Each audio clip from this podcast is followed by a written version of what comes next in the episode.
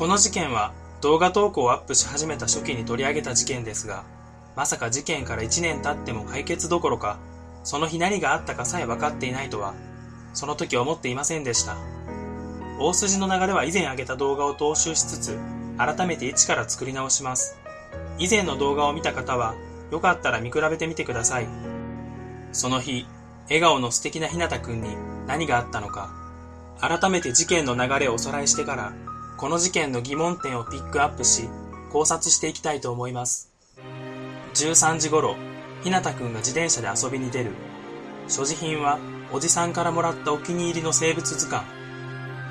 17時、帰宅を促すサイレン。17時35分頃、家族が探しに出る。19時25分頃、ひなたくんの父親が遊んでいたと思われる友人宅に訪ね回る。19時30分頃、警察に通報。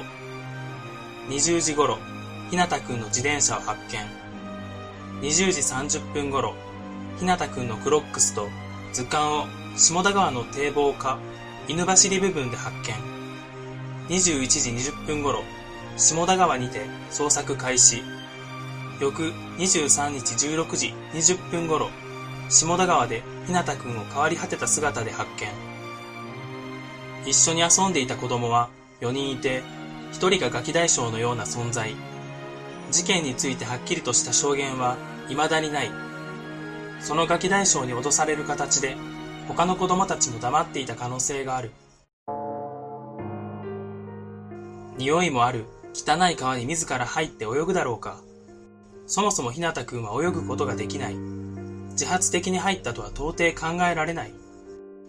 濡れた図鑑とサンダルが置かれた場所。一見川岸の道をたどれば行けそうなところだが、排水扉があり、簡単には行けない。事故現場から離れた場所に放置された自転車。一緒に遊んでいた子供たちが持って行ったが、何のために？事故が起こったのなら、一緒に遊んでいた友達はなぜ親に黙っていたのか。自分に落ち度がなければ助けを呼ぶはずで、それもせずに夜ご飯を食べている時も、その話題をしないのは不自然ではないでしょうか。これらの疑問があるのにかかわらず、司法解剖をせず、最初は事故として処理された。その後、父親のツイッターなどでの呼びかけにより、署名が集まり、再捜査がされることになった、かに思われたが、現在第2回署名集めが行われている。警察の聴取に対して、一緒に遊んでいた子供が、ひなたくんはラッコ泳ぎをしていて、川に沈んだ。怖くなって帰った。と証言している。コロコロ変わる証言の中で、この証言は作り話で出てくる証言だとは思えません。このことに着目して、先に挙げた疑問の筋が通るように、その日あった出来事を考察してみる。あくまで個人の考えなので、事実とは限りませんし、他にもいろんな可能性があると思います。また、この動画で伝えたいことは、子供やその保護者に責任を取らせる云々の話ではなく、真実を話してほしい、その一点に限ります。そのためにも、この日何があったのか、それぞれが考えて、この事件を忘れないでいてほしいです。まず、ひなたくんと4人は、堤防付近で遊んでいたそこで普段からひなたくんをおとましく思っていたか、もしくはからかい半分のつもりで D がひなたくんの大切にしている図鑑を取り上げる。当然必死になって取り返そうとするひなたくん。D はそんなに大切なら取ってこいよとでも言うかのように川に図鑑を放り投げる。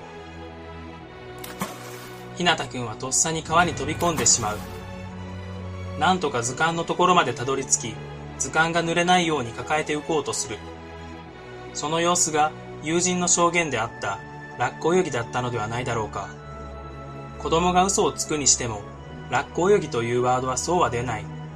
実際にそういう光景を目の当たりにしたのだと思います。なんとか川岸の通路の上に図鑑を置くことができたが、ひなたくんはそこで力尽きてしまう。D は自分が原因なので怖くなった。サンダルを図鑑の場所へ放り投げ、自転車をその場から持ち去る。こうすればひなたくんはどこへ行ったかすぐにはわからないと考えた。そして D は他の子供たちに口止めをする。このようなことがあったかなかったかはわかりませんが、事件について少しでも多くの人に知っていただき、この事件に疑問を持ってほしいです。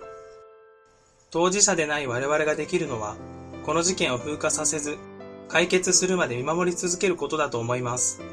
次にこの事件を取り上げるときは、未解決でなく、非解決になっていることを願います。一応お願いと言ったらなんですが、コメント欄などで、ひなたくんと一緒にいた子供の名前などは出さないようにお願いします。この動画は以上になります。最後までご覧いただきありがとうございました。また次の動画でお会いしましょう。